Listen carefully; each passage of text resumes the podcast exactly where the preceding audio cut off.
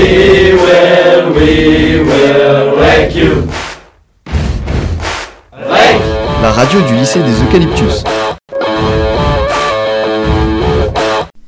Bonjour à tous, aujourd'hui nous allons vous parler des violences euh, conjugales et sexuelles faites aux femmes.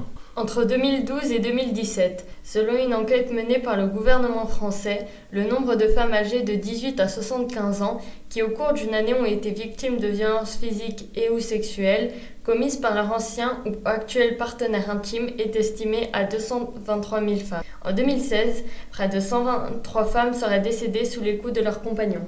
En 1997, l'ONU définit la violence faite aux femmes comme tout acte de violence fondé sur l'appartenance au sexe féminin, causant ou susceptible de causer aux femmes des dommages. Il existe plusieurs types de violences, la verbale et psychologique, la physique, la sexuelle et l'économique. En France, ce type d'infraction est passible de 3 ans de prison et de 45 000 euros d'amende.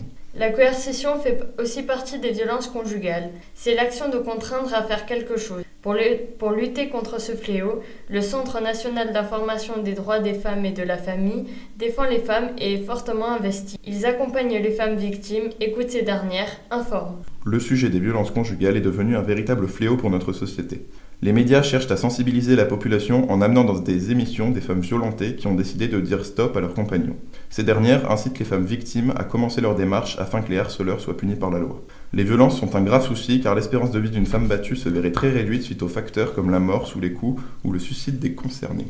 Les violences conjugales sont un phénomène très complexe qui peut concerner les hommes comme les femmes.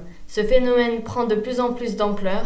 Des organismes sont mis en place dans différentes régions afin de venir en aide à toutes ces victimes. La violence conjugale existe. Elle est fréquente et associée à un risque grave de mortalité.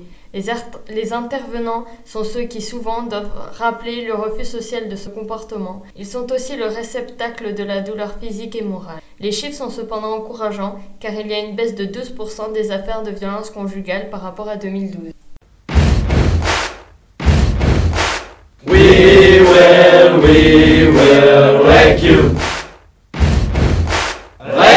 La radio du lycée des Eucalyptus.